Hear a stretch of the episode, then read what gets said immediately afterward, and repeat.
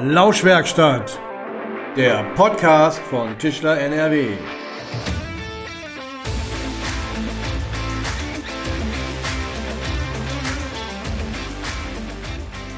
Hallo und herzlich willkommen in der Lauschwerkstatt.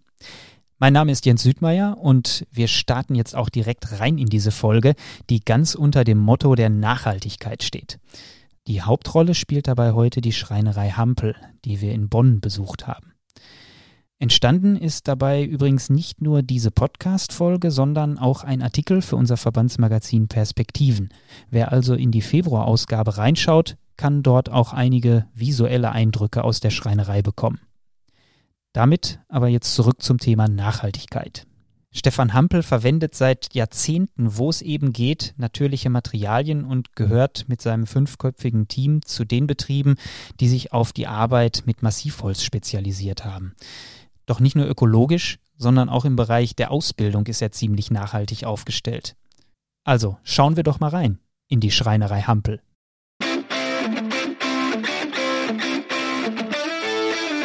Herr Hampel, danke schön, dass wir heute hier sein dürfen. Schön, dass Sie Ihnen, da sind. Bei Ihnen hier in der Werkstatt. Wir sind gerade auch schon einmal kurz durchgegangen, haben mir so ein bisschen die Räumlichkeiten gezeigt mhm. und ähm, man sieht schon, es ist viel Massivholz im Einsatz. Und ähm, ja, auf Ihrer Webseite äh, bezeichnen Sie sich selbst als Ökoschreiner. Wie definieren Sie diesen Begriff und damit sich selbst? Ja, den Begriff Ökoschreiner, den äh, vermeide ich eigentlich, wenn es geht. Der ist ja kein geschützter Begriff und viele äh, schmücken sich mit falschen Federn. Trotzdem, es ist ein Schlagwort und für mich ist es ein Sammelbegriff dafür, dass ich sehr stark auf nachhaltiges Arbeiten achte. Das fängt bei der Materialauswahl an, nicht nur im Interesse meiner Kunden, sondern auch im Interesse meiner Mitarbeiter versuche ich Schadstoffe stärker zu vermeiden, als es wohl im Durchschnitt meiner Kollegen der Fall ist. Wir lackieren also, wenn überhaupt, dann nur mit Wasserlacken, aber nach Möglichkeit gar nicht mit Kunststoffen und ähm, verwenden vorwiegend Öle und Wachse.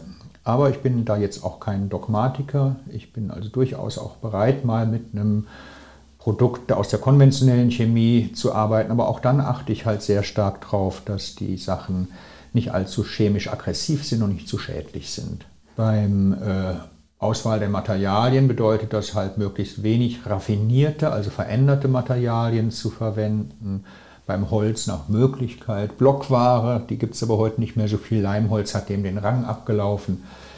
Aber Spanplatten und MDF-Platten wirklich nur mit sehr viel Vorbehalt. Wie kam es dazu? Also zu so einer, ich sag mal, Abneigung dem, den Werkstoffen gegenüber? Ja, das ist für mich eigentlich schon von klein auf eine Lebenshaltung gewesen. Ich bin groß geworden in der 80er Jahre Friedensbewegungsszene, aus der die Ökoszene hervorgegangen bin ist. Und ähm, das war für mich immer ein Lebenskonzept, so nachhaltig wie möglich zu leben und von vornherein darauf zu achten, dass man das viele Autofahren vermeidet, dass man ja, die Emissionen vermeidet. Das ist nicht erst jetzt mit äh, Klimakatastrophe gekommen. Ja. Und äh, das heißt, Sie setzen auch in erster Linie auf einheimische Hölzer, ja, nehme ich an? Genau, ja. ich versuche alles aus mit einheimischem Holz zu machen, was ja meistens auch möglich ist. Einerseits, weil je weiter weg die Herkunftsländer sind, desto schwieriger ist es, die Nachhaltigkeit des, der Forstwirtschaft zu überprüfen. Aber allein schon der lange Transportweg ist ein Manko, das nur im nötigsten Falle in Kauf genommen werden sollte. Auch da, wie gesagt, ich bin kein Dogmatiker. Es kommt auch schon mal vor, dass ein Stück Meranti verarbeitet wird.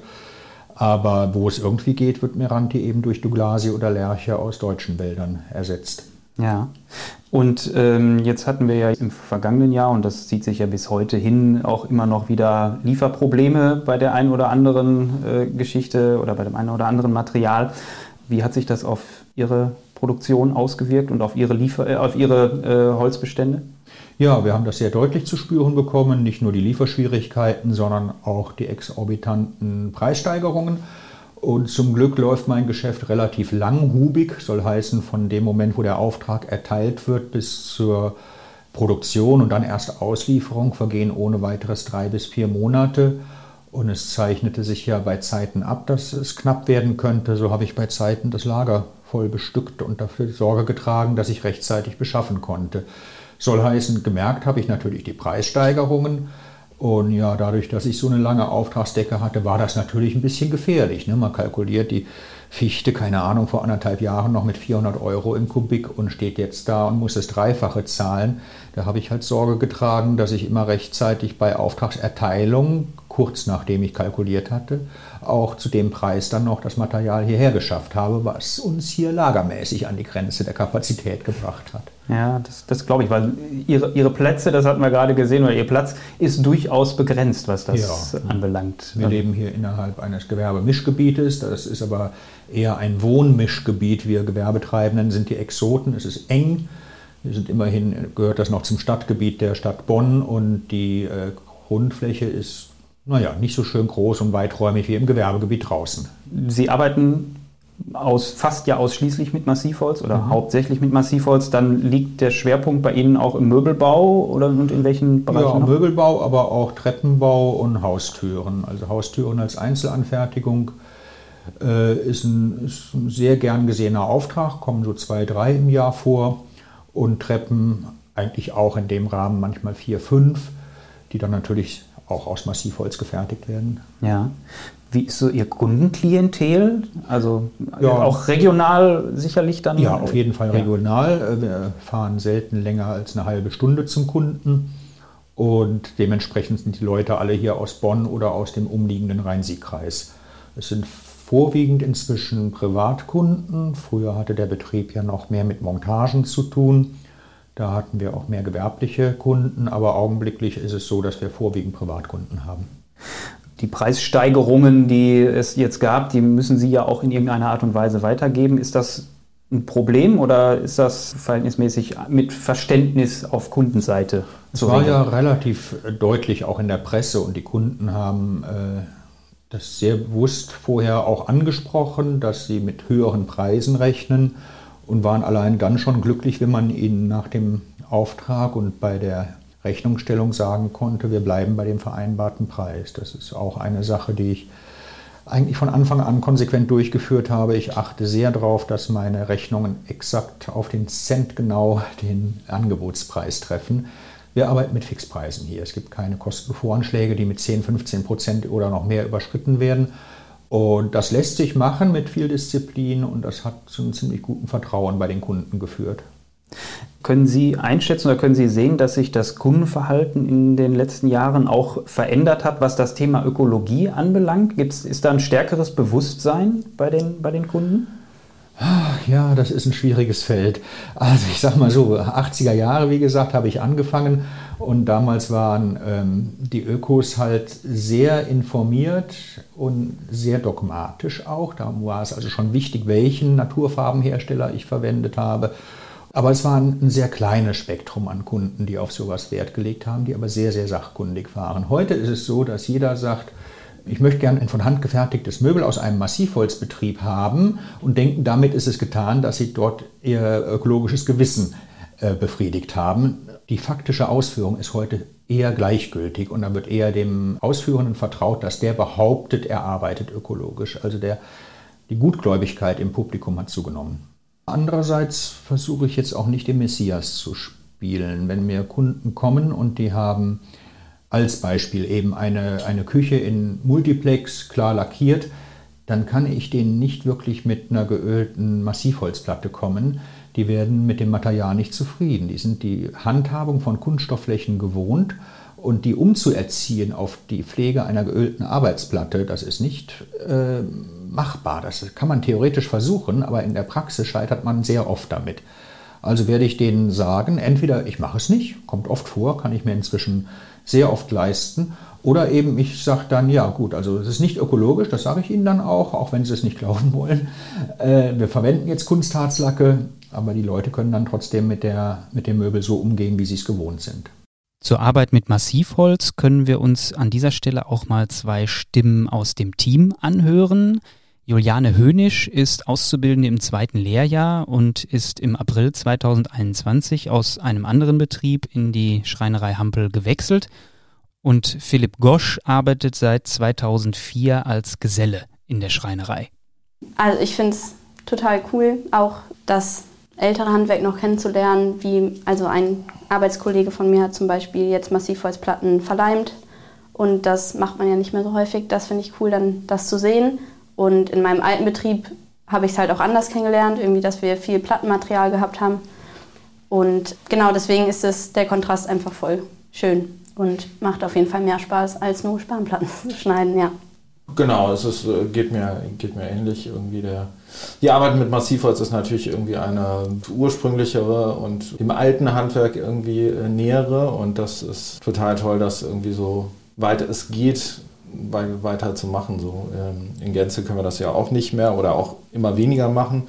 Aber momentan ist es der glückliche Fall ja auch, dass Stefan das auch so ein bisschen auswählen kann, die Aufträge, weil die Nachfrage höher ist als das, was wir irgendwie leisten können. Und deswegen sind es auch wieder mehr Massivholzaufträge. Nachhaltigkeit spielt ja nicht nur im Bereich Ökologie eine wesentliche Rolle, sondern beispielsweise auch in den Themen Ausbildung und Fachkräftesicherung. Auch hier ist die Schreinerei Hampel sehr engagiert, wovon nicht nur diverse Urkunden vom Gestaltungswettbewerb die gute Form auf Innungsebene zeugen.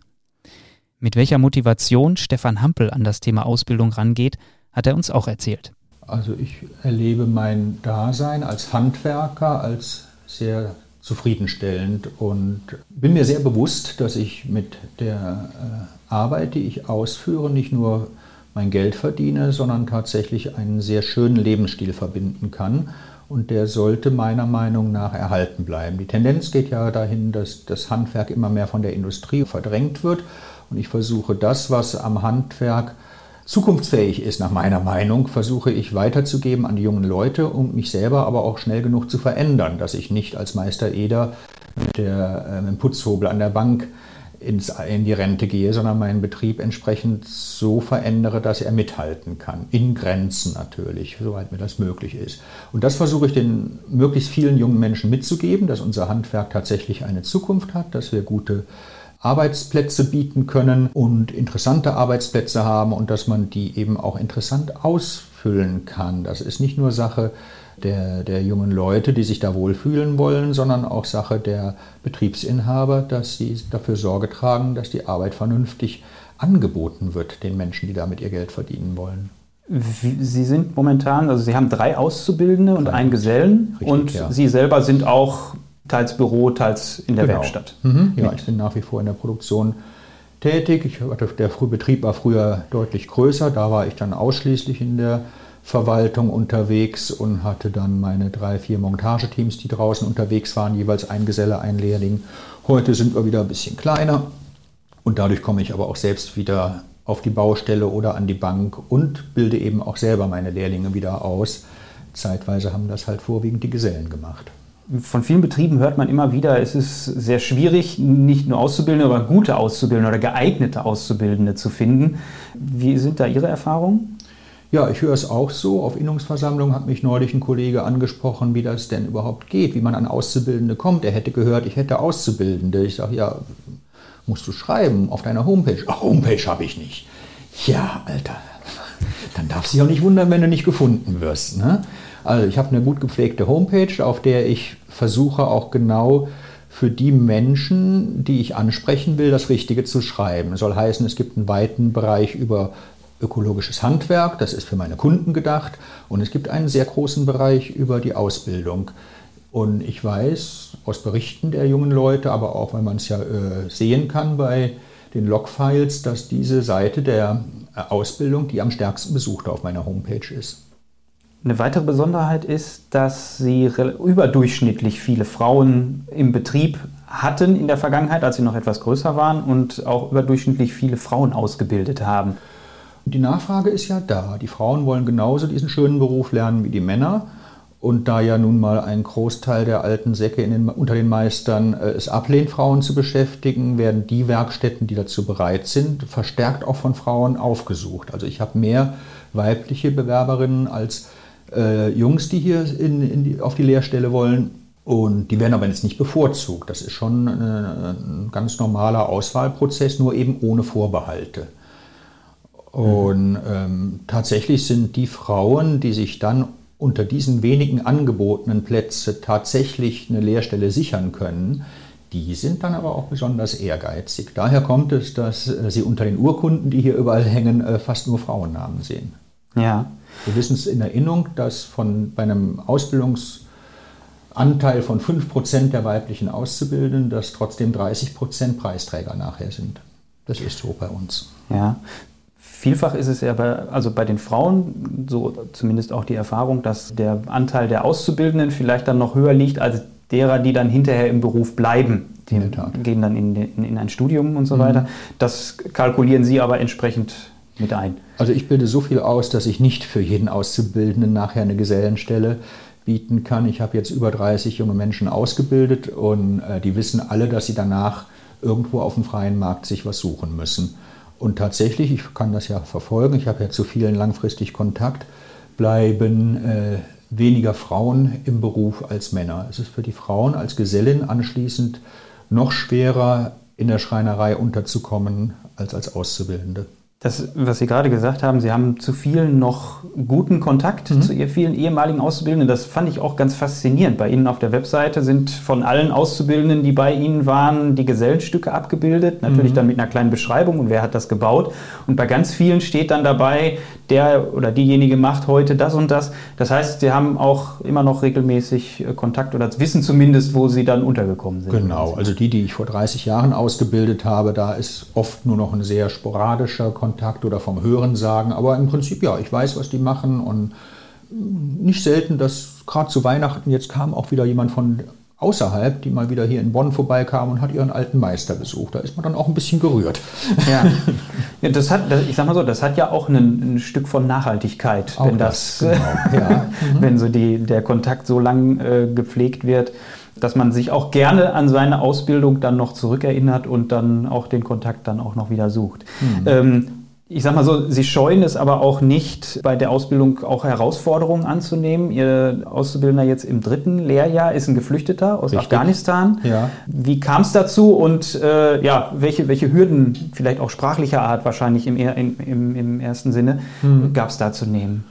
Also Hanif kam zu uns über Empfehlung von Leuten, die hier in der Flüchtlingshilfe aktiv sind und brauchte erstmal nur einen Praktikumsplatz. Der war frisch hier, durfte bleiben vorläufig und kam aus dem Holzhandwerk und dem fiel schlichtweg die Decke auf den Kopf. Ne? Ein Handwerker, der 24 Stunden, sieben Tage die Woche in der Flüchtlingsunterkunft eingesperrt wird, der wird ramdösig. Also der brauchte Beschäftigung, der wollte gar nicht Geld verdienen.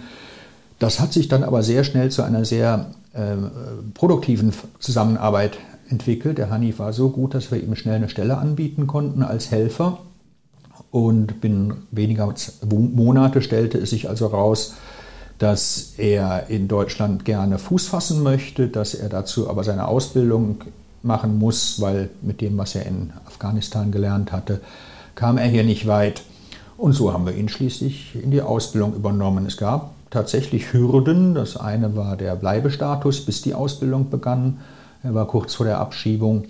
Und dann äh, anschließend natürlich, was Sie auch schon ansprachen, die Sprache. Das war ganz schwierig.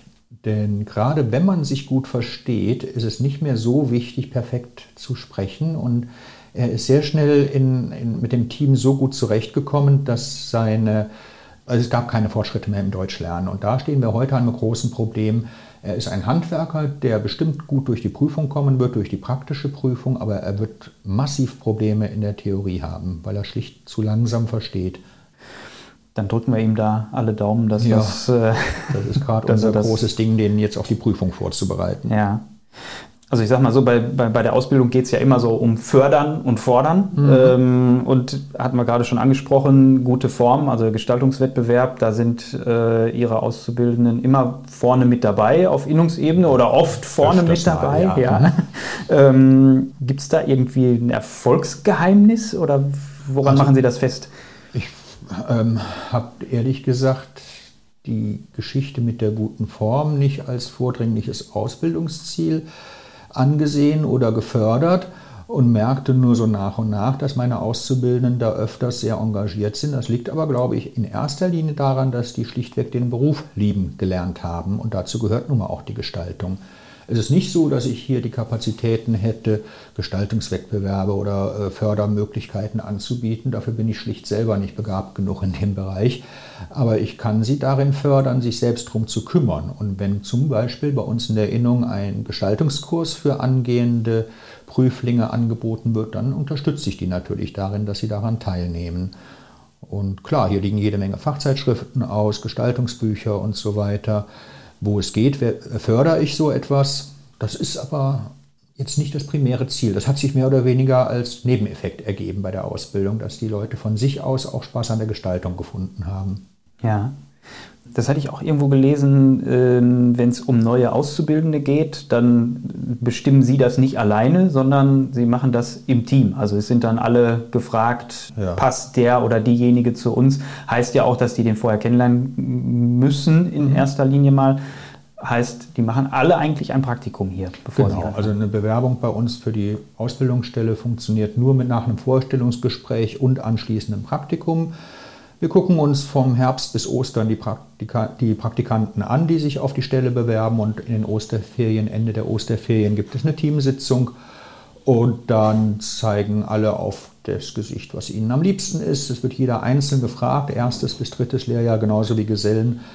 Und meistens muss ich dann nur noch den Haken dahinter machen, weil ich sowieso einer Meinung, oder wir sind alle einer Meinung. Es gibt dann selten eine echte Diskussion, sondern meistens hat sich bis dahin sowieso schon ein Kandidat rauskristallisiert, den wir alle gerne nehmen. Um nochmal so im weitesten Sinn auf das Thema Nachhaltigkeit zurückzukommen. Sie sind jetzt 61 Jahre 61, alt. Ja. Und ähm, ja, haben Ihren Betrieb, das kann man auch auf der Webseite nachlesen, in den vergangenen drei, vier Jahren äh, ja, bewusst verkleinert. Ja. Warum sind Sie diesen Schritt gegangen? Ähm, ich merkte, dass ich ähm, mit den Jahren den Betrieb langsam habe größer werden lassen, weil es einfach die wirtschaftlichen Zwänge gab. Ich mm, hatte mehr Nachfrage nach Montagen und habe entsprechend mehr Monteure beschäftigt, mehr Autos angeschafft und der Betrieb ist immer weiter gewachsen, aber ich bin ein Autodidakt und habe das nie wirklich gelernt, ein so großes Konglomerat selbst zu führen, zu strukturieren. Ich habe es irgendwie hinbekommen, wir sind daran auch finanziell, damit auch finanziell ganz gut gefahren. Aber ich habe extrem viel äh, Zeit von meiner persönlichen Zeit da reinstecken müssen, bis ich zuletzt wirklich bei der Sieben-Tage-Woche mit über 60 Stunden war. Und als ich dann merkte, dass ich eigentlich finanziell nicht unbedingt nötig habe, mich so abzustrampeln, ist mir so richtig bewusst geworden, was für negative Auswirkungen das auf mich hatte. Es ist selbstverständlich, wenn es einem wirtschaftlich nicht gut geht, zu rackern und sich abzustrampeln, um solche Zeiten zu überwinden. Aber es gibt keinen Grund dafür, das zu tun, wenn man äh, eigentlich nicht mehr existenziell gefährdet ist. Und so habe ich dann beschlossen, so langsam, langsam runterzufahren. Ich hatte Bedenken, ob ich da Leute entlassen muss oder Leuten ihre berufliche Existenz kaputt mache. Aber wir haben ja zurzeit zum Glück eine Situation, in der Fachleute gut gefragt sind. Mhm. Ich brauchte das nur einmal anzudeuten in der Teamsitzung, da waren sie bald alle weg. Naja, so schnell ging es nicht, aber die haben dann sehr schnell, sehr aktiv gesucht und das hat sich dann ziemlich schnell binnen ein, zwei Jahren geregelt, dass ich wieder auf dem Level war, den ich, mit dem ich vor 20 Jahren angefangen habe. Ja, sind da aber auch im Team auf Verständnis gestoßen? Durchaus, ja. ja. Denen war sehr bewusst, die haben das ja schon mitbekommen, wie der Chef sich abrackert und ja, das war also kein Konflikt. Jetzt bin ich, ich sage immer, ich bin in Altersteilzeit. Ich habe jetzt zwei freie Tage die Woche, Samstag und Sonntag. Ich arbeite nur noch zwei Drittel, 44 Stunden.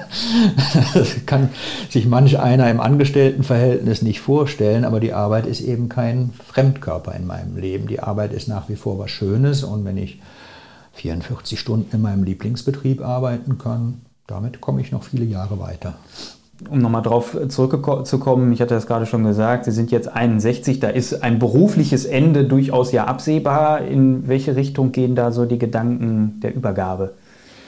Anfangs, als ich angefangen habe mit der Selbstständigkeit, hatte ich auch so vor Augen, dass ja ein Betrieb hoffentlich entsteht, der einen gewissen Wert darstellt und der für andere vielleicht attraktiv ist.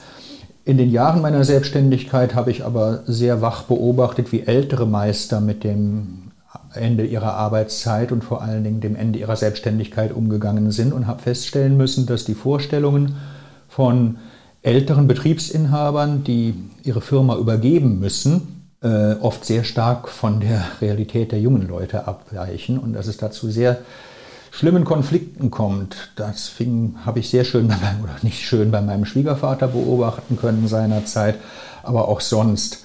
Lange Rede, kurzer Sinn, ich habe mir relativ bald abgeschminkt, äh, meinen Laden hier zu verkaufen als äh, die Schreinerei vom Hampel. Ich bin äh, aber dann dahin gekommen, dass ich mir gesagt habe, die Räumlichkeiten, die bieten ja Kapazitäten, damit andere Leute hier ihr eigenes Ding drehen können. So wie ich nichts Neues, über, nichts Altes übernommen habe, sondern mein eigenes gegründet habe, so wollen das heute viele auch machen. Und so gebe ich aktuell zwei jungen Meistern aus eigener Werkstatt die Möglichkeit, dass die jetzt ihre eigene Selbstständigkeit hier aufbauen. Angeboten habe ich natürlich, dass sie auch meine Schreinerei übernehmen könnten, aber das ist für junge Leute nicht attraktiv. Mhm. Und das fördere ich dann aber auch wieder, dass ich äh, den Tipps gebe, wie man sich selbstständig macht, wie man ein kleines Geschäft zu einem größeren macht, wie man die Räumlichkeiten nutzt. Das befruchtet sich gegenseitig. Ich lerne von denen ja auch viel. Ich habe noch keine CNC-Fräse hier, aber der eine wird sich jetzt bald eine anschaffen. Man ja. wird nicht dümmer dadurch, dass man den Jüngeren über die Schulter guckt. Das heißt, durch die Verkleinerung, nicht nur personell, haben Sie sich auch räumlich verkleinert und Teile Ihrer Werkstatt jetzt eben an Ihre Eigengewächse, in Anführungsstrichen, die genau. jetzt als Meister tätig sind, abgegeben. Aber eben nicht meine Nachfolger, weil die mhm. eben ihre eigenen Geschäfte da jetzt gründen. Mhm. Ja, Herr Hampel, das war im Grunde ein schönes Schlusswort. Vielen Dank, dass wir hier sein durften, dass Sie uns einen Einblick in Ihren Betrieb gegeben haben und in Ihre Philosophie dahinter. Und ja, für Ihren beruflichen Endspurt jetzt wünsche ich Ihnen weiterhin alles Gute. Vielen herzlichen Dank. Ja, vielen Dank auch an alle Hörerinnen und Hörer fürs Einschalten dieser Folge. Und zum Schluss nochmal der Hinweis, dass es zum Besuch in der Schreinerei Hampel ja auch den Artikel in der Februarausgabe unseres Verbandsmagazins Perspektiven gibt. Dort dann auch mit einigen visuellen Eindrücken aus dem Betrieb. Zu finden ist das Ganze als E-Paper oder PDF zum Download unter www.tischler.nrw slash Perspektiven. Und wo wir gerade bei den Hinweisen sind, für Anregungen, Lob, Kritik, Fragen steht wie immer unsere E-Mail-Adresse zur Verfügung lauschwerkstatt.tischler.nrw. Ja, das war's für heute und mir bleibt nur noch zu sagen, bis zum nächsten Mal in der Lauschwerkstatt.